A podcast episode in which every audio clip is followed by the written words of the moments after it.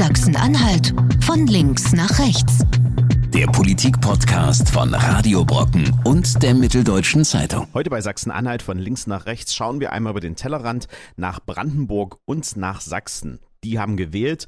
Und dafür haben wir uns heute auch einen Experten mit ins Studio geholt, mit dem wir die Wahl noch einmal analysieren wollen. Dafür begrüße ich bei uns hier im Studio wohl die bekannteste Stimme der Linken aus dem Osten, Gregor Gysi. Ich grüße Sie ebenso, Herr Frohmüller. Und auch für uns in Sachsen-Anhalt ist die Wahl in Sachsen und in Brandenburg durchaus interessant, denn Kenia wird zum Exportschlager. Die Koalition aus CDU, SPD und Grünen, die könnte es jetzt auch in Sachsen und in Brandenburg geben. Und welche Rückschlüsse man aus der Wahl in den beiden Bundesländern in Sachsen-Anhalt zieht, darüber sprechen wir heute hier bei uns im Podcast. Und außerdem, kaum war der Rauch um die Denkschrift der CDU verflogen, gibt's jetzt schon wieder neues Papier, was für Streit sorgen könnte. Denn die CDU im Harz, die hat jetzt ein Strategiepapier herausgegeben, das schon wieder über Zusammenarbeit mit der AfD laut nachdenkt. Und ob das wieder das nächste Sprengstoffpaket innerhalb der Kenia-Koalition in Sachsen-Anhalt ist, darüber sprechen wir hier bei Sachsen-Anhalt von links nach rechts. Und auch in dieser Woche ist bei mir wieder im Studio der Hagen Eichler von der Mitteldeutschen Zeitung. Und mir gegenüber steht Lars Frohmüller von Radio Brocken. Und wir schauen zusammen auf Sachsen-Anhalt von links nach rechts.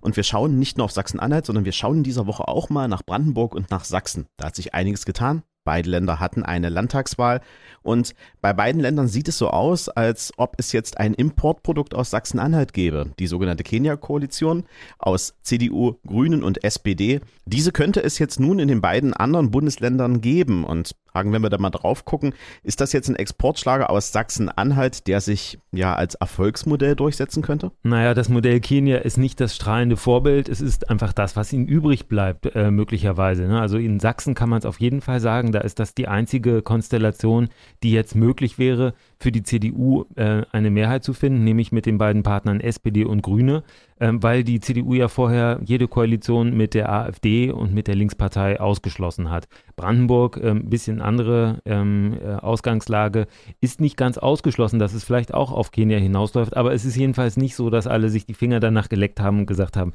das ist das, was wir jetzt haben wollen. Und ich habe mich in dieser Woche mit Susanne Sibora Seidlitz, der aktuellen Landeschefin der Grünen, unterhalten. Und naja, die ist natürlich jetzt auch in Gesprächen mit ihren Kollegen aus Sachsen und aus Brandenburg und wirbt natürlich auch ein bisschen für die zukünftige nicht ganz Liebesheirat zwischen CDU, SPD und den Grünen.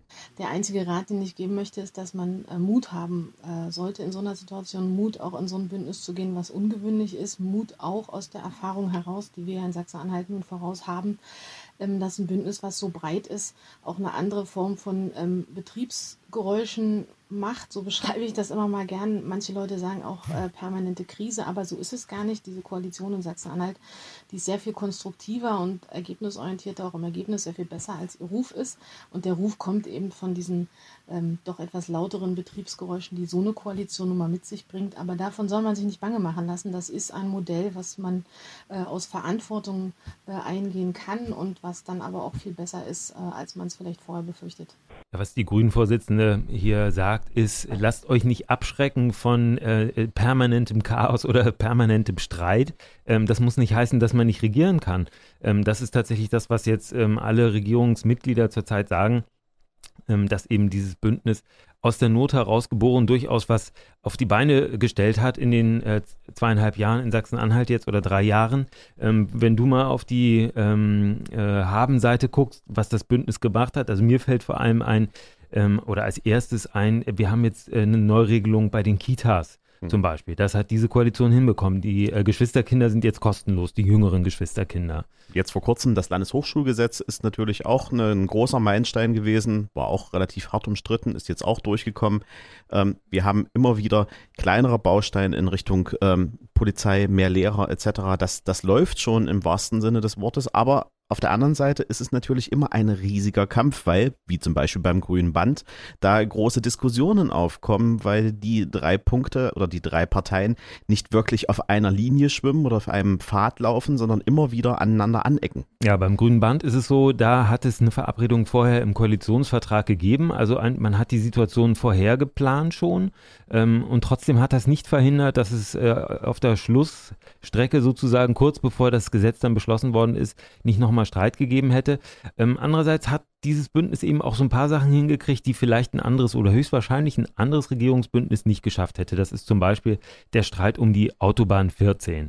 Ähm, das war vorher ähm, ein ewiger Kampf, weil das Land diese Strecke geplant hat und äh, immer ähm, festgestellt hat, dass es Klagen gibt. Es haben Umweltschützer geklagt, es gab jede Menge Fehler bei diesen Planungen und Umweltschützer haben mehrmals Recht bekommen und äh, dadurch ist die Strecke einfach extrem äh, teuer geworden, es hat sich extrem hingezogen und seit der Regierungsbeteiligung der Grünen ist dieses Problem tatsächlich ähm, abgeräumt worden. Also das sind vielleicht die Punkte, auf die man hinweisen kann, was funktioniert, wenn man äh, so eine Partei wie die Grünen mit an Bord hat. Aber auf der anderen Seite siehst du ja auch solche Punkte wie die Straßenausbaubeiträge, das stand explizit nicht im Koalitionsvertrag, musste also mühsam ausverhandelt werden und es ist nicht zu einem Ergebnis gekommen, weil man sich auf den drei Parteien nicht auf einen gemeinsamen Nenner einigen konnte. Auch sowas ist dann äh, etwas, was in der Dreierkonstellation nochmal schwieriger ist. Ja, so ist es genau und das müssen jetzt die ähm, Verantwortlichen in Potsdam und in äh, Dresden natürlich abwägen. Die, äh, ist, der Ministerpräsident Rainer Haseloff ist, glaube ich, kann man schon sagen, der stärkste Verfechter von Kenia. Also er ähm, vertritt das wirklich aus ganzem Herzen, dass dieses Bündnis ein Erfolg wird und er sagt äh, allen, die es hören wollen, ähm, dass es sich lohnt, äh, sich auf den Weg zu machen, in, in dieser Regierungskonstellation zu regieren. Äh, allerdings wird er natürlich auch immer wieder von den ganzen Störgeräuschen, von denen äh, die Grünen-Vorsitzende äh, Frau Schieberer-Seidlitz gerade gesprochen hat, äh, aufgehalten.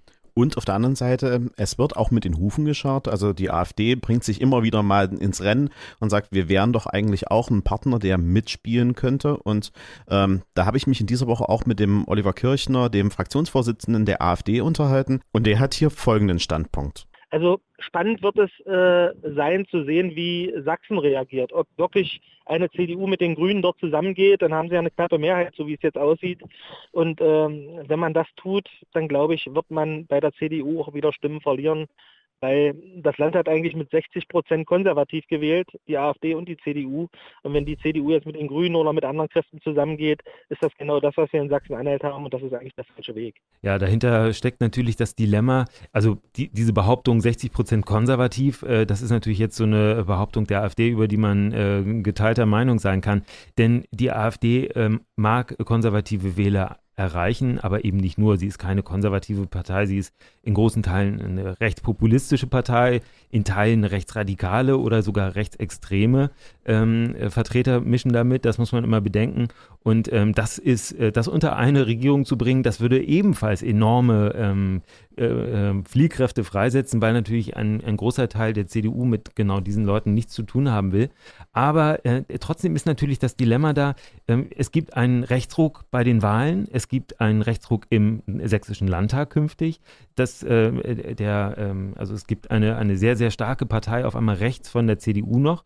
Und ähm, was passiert in der Regierung, ist das Gegenteil. Es gibt, wenn die Grünen jetzt noch zu dem bisherigen Bündnis aus SPD und äh, CDU hinzukommen, auf einmal eine noch linkere Regierung, wenn man so will, oder eine noch grünere, grüner angehauchte. Also genau das Gegenteil von dem, was die AfD-Wähler jedenfalls wollen. Also dieses Phänomen äh, Rechtsruck bei, äh, im Parlament und äh, Linksverschiebung in der Regierung ähm, ist ein echtes Problem für alle, die da jetzt Politik machen müssen. Und wenn wir uns die Zahlen in Sachsen-Anhalt zum Beispiel angucken, aber auch in den beiden Wahlen in Sachsen und in Brandenburg, gibt es da einen Pol, der dazwischen auch äh, wortwörtlich zerrieben wird. Denn das ist die SPD, die sackt in den Umfrageergebnissen und in den äh, Wahlergebnissen sukzessive ab.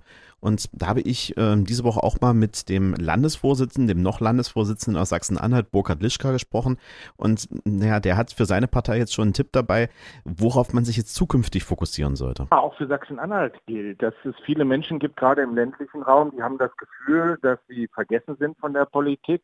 Äh, die haben das Gefühl, dass der Letzte eines Tages das Licht ausmacht, äh, dass dann kein Bus mehr kommt, dass dann kein Arzt mehr da ist und Insofern glaube ich, ist die Politik gut beraten, wirklich in den nächsten Jahren nicht nur über den ländlichen Raum zu lamentieren, sondern wirklich ein Milliardeninvestitionsprogramm aufzulegen für den öffentlichen Nahverkehr dort, für eine vernünftige Infrastruktur, für den Breitbandausbau, ähm, weil ansonsten wird sich dieser Graben zwischen den Metropolen auf der einen Seite und dem ländlichen Raum auf der anderen Seite auch in Wahlergebnissen weiter zementieren. Ja, die äh, Grundlage dessen, was Burkhard Lischka da gerade eben angesprochen hat, äh, sind natürlich die Wahlergebnisse, aus denen man erkennen kann, dass die Großstädte Leipzig und Dresden äh, ein ganz anderes Wahlverhalten ha gezeigt haben als äh, der ländliche Raum. Also die Karte hat jeder gesehen mit den äh, farbig eingefärbten Wahlkreisen und da sieht man eben die blauen Flecken, das sind die, die von der AfD geholten Wahlkreise, das sind eben größtenteils ähm, ländliche Regionen.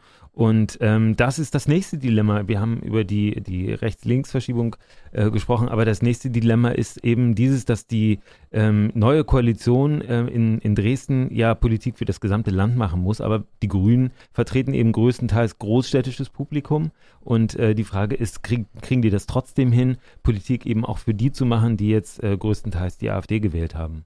Die Fokusverschiebung, die sehen wir auch in Sachsen-Anhalt bei den Grünen. Ne? Die haben ja auch ähm, seit einigen Wochen und Monaten den ländlichen Raum deutlich mehr im Fokus äh, mit den Themen, die sie da bespielen.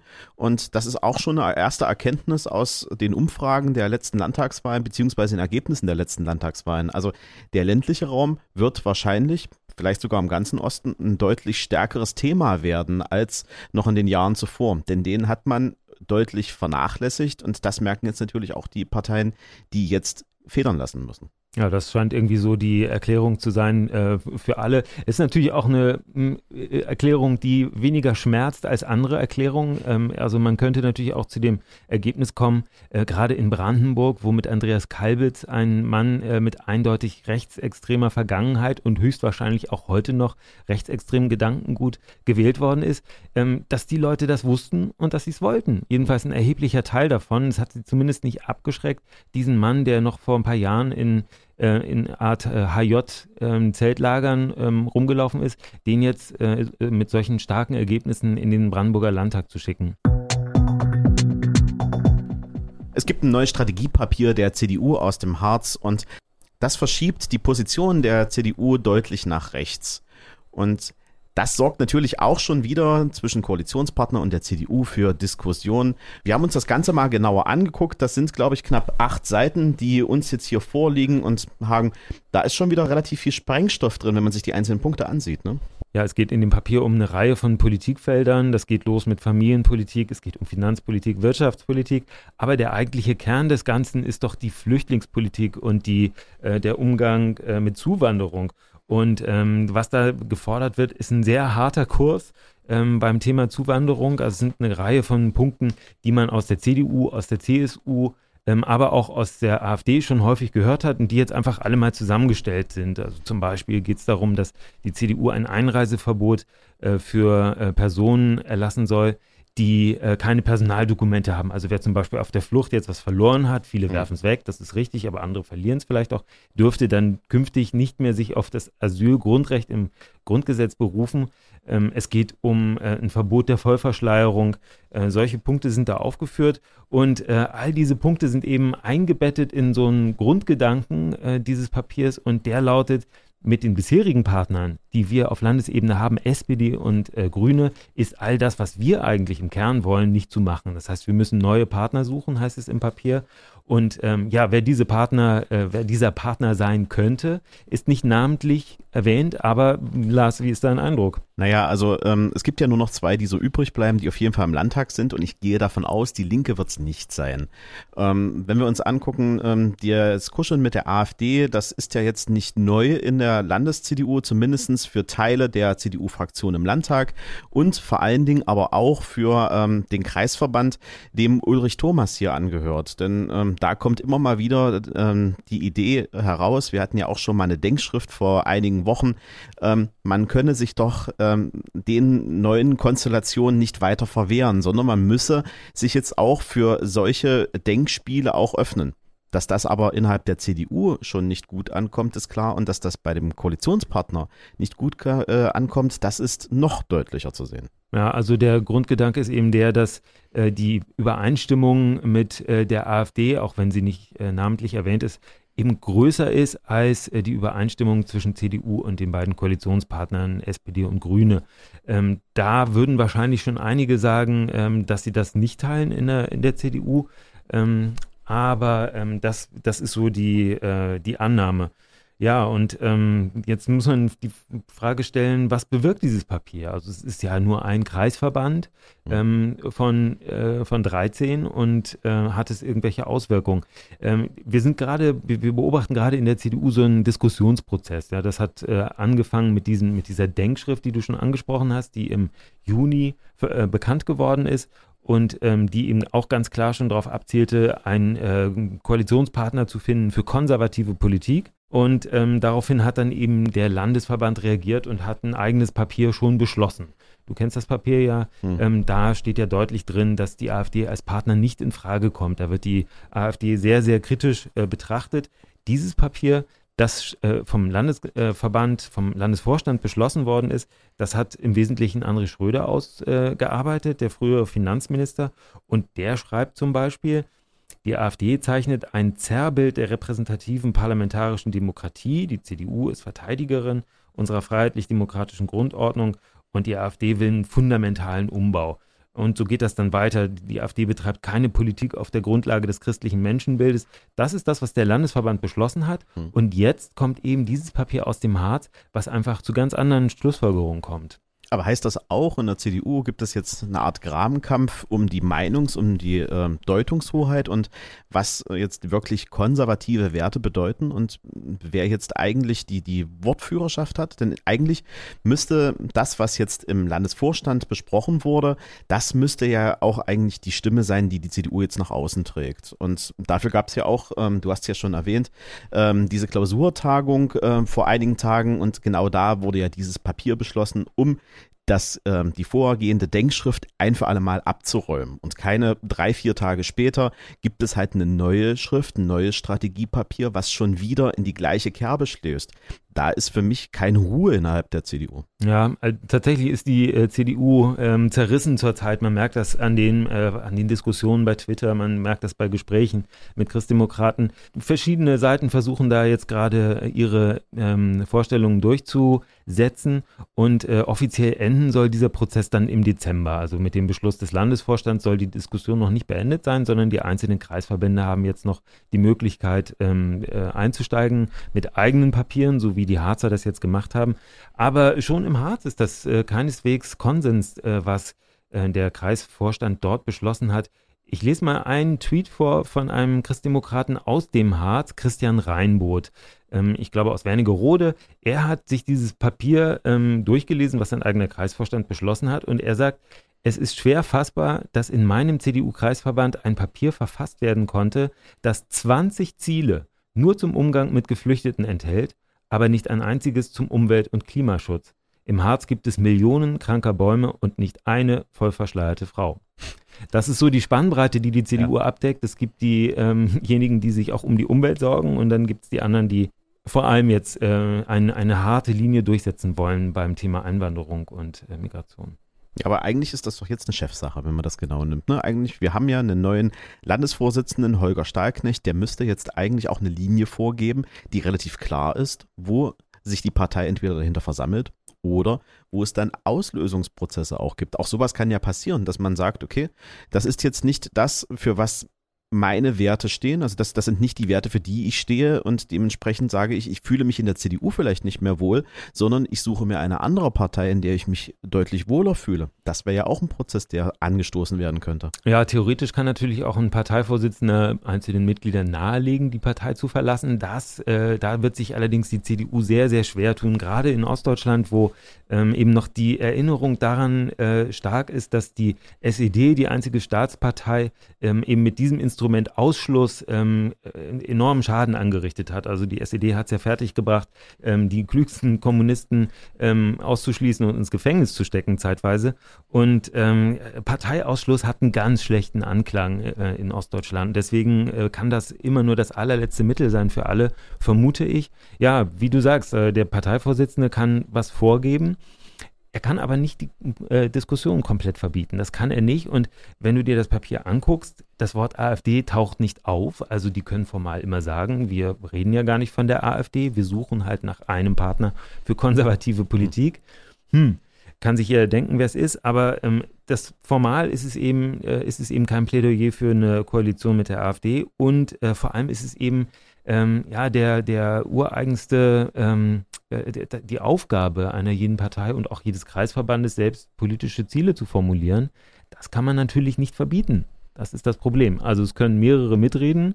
Am Ende muss äh, Stahlknecht halt derjenige sein, der das irgendwie zusammenbindet und ähm, dann einen Strich drunter macht. Ja, wie ist dein Eindruck? Hat er die Autorität? Er ist jetzt seit November 2018 im Amt. Was soll ich sagen? Ähm, es fühlt sich nicht so an. Und es fühlt sich aber auch nicht so an, als hätte jemand anders die Autorität in der, innerhalb der CDU. Wir haben das ja mal gesehen. Äh, wir hatten vor kurzem eine Pressekonferenz, da kannst du dich vielleicht auch noch dran erinnern, da ging es ja auch um diese Denkschrift. Wir hatten einen, äh, drei Personen, die da im Podium saßen. Das war Siegfried Borgward, der Fraktionsvorsitzende der CDU. Dann hatten wir den Ministerpräsidenten Dr. Rainer Haselhoff und wir hatten Holger Stahlknecht als äh, Landesvorsitzenden im Podium sitzen. Und man hatte nicht das Gefühl, die drei hätten sich vorher gut abgesprochen und würden aus einer Richtung argumentieren, sondern man hatte sogar dann immer das Gefühl, da geht es um Befindlichkeiten die ganze Zeit. Wer hat denn hier den längsten Redeanteil? Siegfried Borgward sagte dann sofort, als die Frage Runde an die beiden zu Ende waren. Jetzt bin ich aber auch mal dran. Ähm, ich möchte jetzt auch einen Redeanteil haben. Und das zeigt auch so ein bisschen, wie zerrissen man alleine schon in dieser Führungstriade ist aktuell. Also ich habe nicht das Gefühl, als würde die CDU in Sachsen-Anhalt mit einem Mann, mit einem Wort nach vorne sprechen, sondern es gibt viele kleine Grüppchen, die sich zusammenbilden und ähm, dann auch immer ihre Themen laut nach außen tragen. Genau, so ist die Lage. Und ähm, die Frage ist, wie das am Ende ähm, im Dezember dann zu einem gemeinsamen Papier zusammengeführt werden kann und ob äh, auch wirklich dann alle Mitglieder darauf verpflichtet werden. Denn zu einer ähm, Parteiendemokratie gehört natürlich, dass jeder seine Meinung sagen kann, innerhalb der Grenzen dessen, was so das, das, das Parteiprogramm so ähm, vorgibt oder, oder so eine Grundausrichtung äh, vorgibt, aber ähm, dass natürlich auch eine Mehrheitsentscheidung zu akzeptieren ist. Und wenn dann tatsächlich irgendwann vielleicht gegen äh, einen gültigen Beschluss opponiert wird, äh, das ist dann wahrscheinlich auch der Moment, wo ein Parteivorsitzender dann durchgreifen muss. Heute schauen wir bei Sachsen-Anhalt von links nach rechts mal ein bisschen über den Tellerrand hinaus. Wir gucken nach Sachsen und wir gucken nach Brandenburg. Da gab es zwei große Landtagswahlen und mit meinem Studiogast zusammen, neben Gregor Gysi, gucken wir da mal etwas genauer drauf und was das auch für bundespolitische Auswirkungen hat und vielleicht auch, was es für Auswirkungen für Sachsen-Anhalt haben könnte. Herr Gysi, Sie haben sich das sicherlich auch, ähm, wie alle anderen, vielleicht vom Fernseher angeguckt. Wie kann ich mir das vorstellen, wenn man so lange im Politikgeschäft unterwegs ist? Ähm, sitzt man da noch immer noch davor und hat immer noch ähm, ja, eine Art Lampenfieber, wenn die Zahlen 18 Uhr dann reinrasseln oder sagt man sich, naja, das habe ich jetzt schon alles ein paar Mal gemacht, das überrascht mich alles nicht mehr? Äh, nein, so ist es nicht. Ich es auch nicht vom Fernseher, sondern ich hatte ja eine Veranstaltung und bekam immer per SMS die Nachrichten. Das reichte schon, ehrlich gesagt, um meinen Wunsch, mir den Fernseher anzuschalten, in Grenzen zu halten. Wie haben Sie das Ergebnis auch insbesondere für Ihre Partei wahrgenommen? Denn die hat ja ähm, doch federn lassen müssen. Also für meine Partei war es natürlich ein Desaster, das ist völlig klar. Wir lagen ja bei den Umfragen eine Woche vorher noch sehr viel besser. Es gibt, glaube ich, drei Gründe für das schlechte Abschneiden. Der erste Grund ist, dass beide Ministerpräsidenten die letzte Woche schlau genutzt haben. Sowohl Herr Woltke für die SPD in Brandenburg als auch Herr Kretschmann für die CDU in Sachsen und gesagt haben, der Ruf unseres Landes wird beschädigt, wenn die stärkste Kraft die AfD ist. Deshalb bitte ich Sie einmal die CDU oder in dem anderen Falle die SPD zur stärksten Kraft zu machen. Und tatsächlich haben wir in der letzten Woche zum Beispiel 27.000 Wählerinnen und Wähler in Sachsen an die CDU verloren. Das ist ja auch ganz selten bei uns, weil die eben auch wollten, dass die CDU stärker ist als die AfD. Dasselbe geschah in Brandenburg. Das ist der eine Grund. Der zweite Grund ist, wir waren früher im Osten ja die Protestpartei. Also wenn man die PDS oder auch die Linke wählte, wusste man, alle anderen ärgern sich. Hm. Das bereitet ja den Leuten schon Vergnügen. Das sind wir nicht mehr, weil wir ja nun seit 1990 in allen ostdeutschen Landtagen und im Bundestag sitzen und weil wir in der Regierung, in der Landesregierung von Berlin sind, in der Regierung von Brandenburg sind, in Thüringen sogar den Ministerpräsidenten stellen. Das heißt, wenn heute jemand sagt, ich will, dass sich alle ärgern, um ihnen einen Denkzettel zu verpassen, wählt er eben eher AfD und nicht uns. Das kriegen wir aber nicht geändert, weil es ja richtig war, den Weg zu gehen, den wir gegangen sind. Wir müssen es nur wissen. Hm. Und das Dritte ist ein Fehler, äh, weil das war interessant. Am selben Tag sind die Bürgerinnen und Bürger gefragt worden, wer die meiste Ostkompetenz hat. Und da liegen wir an erster Stelle. Hm.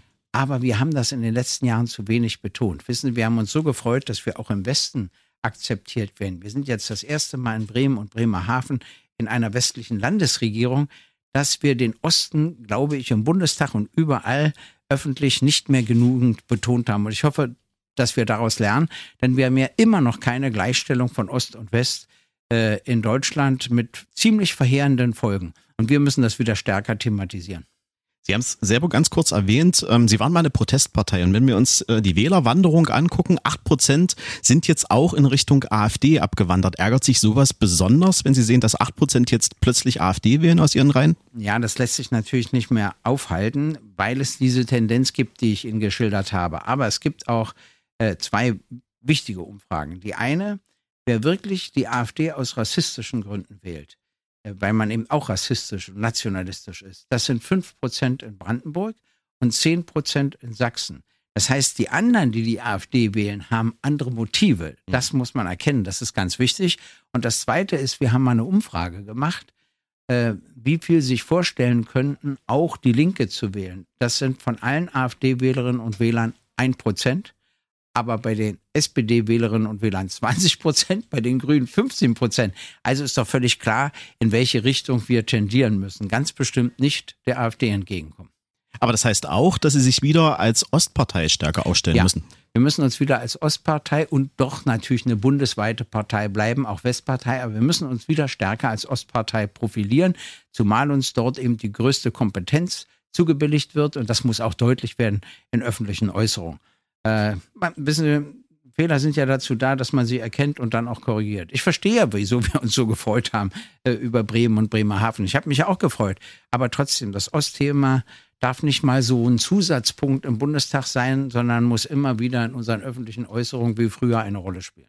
Gerade wenn man auch sieht, wie der Osten immer noch in den Medien dargestellt wird. Die Medien sind ja sehr westlastig, wenn man sich die Darstellungen auch ansieht.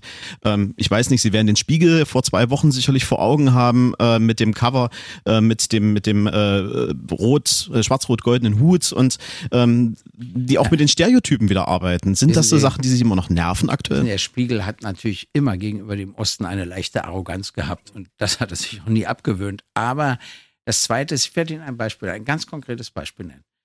Das erste Mal, dass eine linke Oberbürgermeisterin einer Landeshauptstadt wurde, war in Schwerin Frau Gramko. Das war keine Nachricht wert. Als Jahre später das erste Mal Herr Kühn von den Grünen äh, Oberbürgermeister einer Landeshauptstadt wurde, nämlich von Stuttgart, war es in der Tagesschau. Hm. Verstehen Sie? Das eine hat sie beschäftigt, ich weiß nicht, für die ist Mecklenburg-Vorpommern kurz vor Sibirien oder so, ja. ich habe keine Ahnung. Das andere war für sie überhaupt keine Meldung wert. So ein kleines Beispiel, was das aber deutlich macht. Und dann wissen Sie, es wurden natürlich auch, aber ich weiß nicht, ob wir die Zeit haben, darüber zu sprechen, äh, bei der Einheit war ja vieles vernünftig, aber es wurden auch äh, doch drei gravierende Fehler begangen. Der eine Fehler war, dass ja doch zwei unterschiedliche Völker, wenn auch beides deutsche Völker waren, vereinigt wurden. Und dann hat die Bundesrepublik Deutschland gesagt, ihr seid es aber nicht wert, dass wir irgendetwas an der Symbolik ändern. Also weder die Bezeichnung des Landes, noch die Fahne, noch die Hymne, noch das Emblem, noch die Bezeichnung einer Bundesbehörde. Nichts. Hm. Das sitzt. Das fühlt das sich zweite, immer noch wie so eine Assimilation an. Ja, hm? verstehen Sie? Das Zweite war, äh, dass sie sich den Osten nicht angeguckt haben. Hm wenn man so siegt, wie die Bundesrepublik über die DDR gesiegt hat, verstehst du das überhaupt nicht. Wenn ich Kanzler gewesen wäre, hätte ich immer gesagt, guckt euch den Osten an, wenn da sechs, sieben Sachen besser sind als bei uns, führen wir sie in ganz Deutschland ein. Hm. Wenn man das gemacht hätte, hätte das das Selbstbewusstsein der Ostdeutschen erhöht und die Westdeutschen hätten erlebt, dass wegen des Hinzukommens des Ostens sich in sechs oder sieben Punkten ihre Lebensqualität erhöht hätte. Ein solches Erlebnis ist ihnen nicht gegönnt worden. Hm. Und das hat Folgen auf ihre Einstellung zur Einheit bis heute. Dann werde ich immer gefragt, was? Dann kommt immer das Ampelmännchen und der grüne Abbiegepfeil. Mhm. Nee, ich meine keine Veralberung, sondern wir hatten zum Beispiel einen viel höheren Stand bei der Gleichstellung der Frauen. Wir waren noch lange nicht am Ziel, aber wir waren viel weiter als die Bundesrepublik. Also das ganze Kindertagesstättennetz, die Nachmittagsbetreuung an Schulen, die Ferienspiele an Schulen, die Kinderferienlager und so weiter.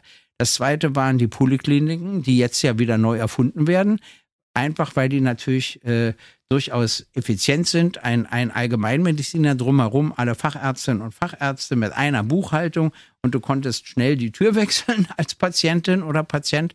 Na, und das dritte zum Beispiel die Berufsausbildung mit Abitur. Das war auch eine gute Sache. Also es ist mir eigentlich auch egal. Aber wenn sie sechs Sachen übernommen hätten, das hätte eine ganz andere Folge gehabt. Und der dritte große Fehler war natürlich die Wirtschaft. Sie haben ja keine ostdeutsche Wirtschaft aufgebaut, sondern sie nur passgerecht für die westdeutsche mhm. gemacht. Und das hat gravierende Folgen damals gehabt mit einer Massenarbeitslosigkeit. Die Folge ist, dass die sozialen Ängste im Osten doppelt so groß sind wie im Westen. Denn das musste der Westen so ja nie erleben. Und das macht alle Unterschiede aus. Ich will Ihnen was von Berlin sagen als letzten Satz. Einen alten Westberliner müssen Sie eher totschlagen, bevor der nach Ostberlin zieht. Und einen alten Ostberliner können Sie auch eher totschlagen, bevor der nach Westberlin zieht. Hm. Aber ich dachte, bei der Jugend wird es anders. Aber bestimmte Denkweisen, bestimmte Gefühle übertragen sich von Generation zu Generation. Und ist das auch etwas, was die Radikalisierung, wenn man es mal so nennen will, im Osten auch noch vorantreibt? Ich meine, wir sehen ja jetzt die Wahlergebnisse der AfD. Macht es das noch schwerer, eine linke Politik hier zu installieren? Es macht es schwerer, aber man muss auch Folgendes sehen, es macht es auch notwendiger. Hm. Äh, wissen Sie, gerade weil wir das Gegenüber zur AfD sein muss, werden wir ja eigentlich wichtiger. Wenn wir das erkennen und zum Ausdruck bringen, äh, kann das auch von Erfolg gekrönt sein. Denn Sie dürfen nicht vergessen, die Leute, ich muss es mal ganz direkt sagen, wenn wir jetzt in beiden Ländern drei Prozentpunkte mehr gehabt hätten als bei der letzten Wahl, hätte das auch keinen Sturm im, äh, in der Parteizentrale der CDU ausgelöst. Hm. Aber das Ergebnis der AfD löst dort einen Sturm aus. Ja. Das wissen die Leute. Und deshalb, wenn sie die etablierte Politik treffen wollen, wählen sie eben die AfD. Und da müssen sich nun mal alle von der CSU bis zur Linken, übrigens auch die Medien, auch Kunst, Kultur, auch Wissenschaft, auch Kirchen, Gewerkschaften, Wirtschaft, äh, Gedanken machen, auch wie wir das Interesse, die AfD zu wählen, abbauen können. Das ist nicht mehr so einfach und wir können das auch nicht länger auf die leichte Schulter nehmen. Wenn Sie sich jetzt gerade die Entwicklung vielleicht in Sachsen-Anhalt angucken, da denkt man ja schon offen über Zusammenarbeit mit der AfD aus den Reihen der CDU nach. Macht Ihnen das Sorge, solche äh, Vorgänge? Naja, das ist immer so eine Tendenz. Wissen Sie, erst sagen sie alle Nein und dann bröckelt das, weil du dich ja immer an die hältst, die auch zahlreich gewählt werden. Ich glaube nicht, dass das so schnell bei der CDU passiert, aber irgendwann wird es passieren. Dann kann man wieder so auf der einen Seite beruhigt sein, dann wird man feststellen, dass die AfD auch nur mit Wasser kocht. Aber man darf nicht unterschätzen, welche Veränderungen damit verbunden sind. Zum Beispiel der Verwaltungsapparat, wenn da AfD-Leute einziehen. Verstehen Sie, wie sieht der dann anders aus? Wie werden die Anträge anders behandelt? Also ich würde das nicht leicht nehmen und hoffe, dass es uns gelingt, auch ohne eine Koalition mit der AfD das Interesse, sie zu wählen, abzubauen. Aber ich muss es Ihnen sagen, die etablierte Politik, und das ist ja ein Grund, wird immer mehr abgelehnt. Deshalb haben ja die Leute in den USA auch nicht Clinton gewählt, sondern Trump, weil die Clinton kam eben genau aus der etablierten Politik, der Trump nicht. Nun ist natürlich eine Roulettekugel ein höchst genau zu berechnende, zu berechnendes Gerät im Vergleich zu Trump, der ja abends nicht mehr weiß, was er früh getwittert hat, etc. Aber das ist nicht mein Problem. Mein Problem ist die Analyse. Warum sind die Leute mit der etablierten Politik so fertig? Kann ich Ihnen sagen, das hat mindestens zwei Gründe. Der eine Grund ist die falsche Sprache.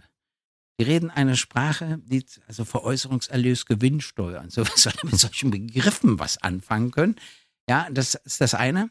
Nicht verständlich genug. Und das zweite ist, Sie benutzen Argumente nicht nach Prinzipien, sondern so, wie sie sie brauchen. Ich will Ihnen ein Beispiel geben. Beim Krieg gegen Jugoslawien wurde mir erklärt, dass Serbien die Menschenrechte der Kosovo-Albanerinnen und Kosovo-Albaner verletzt, dass vielleicht sogar ein Völkermord begönne. Und deshalb muss man, und da haben sie unter vier Augen zu mir gesagt, ja, und selbst wenn sie recht haben und das völkerrechtswidrig ist, wir müssen trotzdem einmarschieren, um das Ganze zu stoppen. Ich hatte eine gänzlich andere Auffassung, aber es war ja die Meinung der Regierung. Dann kannst du nicht erklären, warum du heute Waffen an Saudi-Arabien hm. lieferst. Nicht nur, dass die im Innern die Menschenrechte verletzen, sondern sie nutzen ja die deutschen Boote in ihrem Stellvertreterkrieg beim Jemen äh, gegen den Iran natürlich. Da nutzen sie die deutschen Boote und riegeln ganze Gebiete des Jemen ab und sorgen dafür, dass dort weder Lebensmittel noch Medikamente hinkommen. Das heißt, die Menschen sterben an Hunger oder an Krankheiten. Das ist ein beginnender Völkermord. Sehen Sie, und wenn die etablierte Politik einmal sagt, ein beginnender Völkermord ist so schlimm, dass ich sogar das Völkerrecht verletze und einmarschiere, um ihn zu stoppen. Und in dem anderen Falle sagt, das ist mir so gleichgültig, ich verkaufe trotzdem Waffen und verdiene mein Geld daran, machst du dich eben restlos unglaubwürdig. Und ich rede mir den Mund fußlich, in Berlin auch in Vier-Augen-Gesprächen, dass ich sage, wenn die etablierte Politik nicht glaubwürdiger wird, wird sie immer mehr leiden und die AfD, bis dann die Leute merken, dass sie auch nicht glaubwürdig ist. Ich halte sie ja für völlig unglaubwürdig, aber sie werden, um die etablierte Politik zu treffen, dann noch mehr AfD wählen. Ich sehe schon, Herr Gysi, Sie sind immer noch fest im Stoff.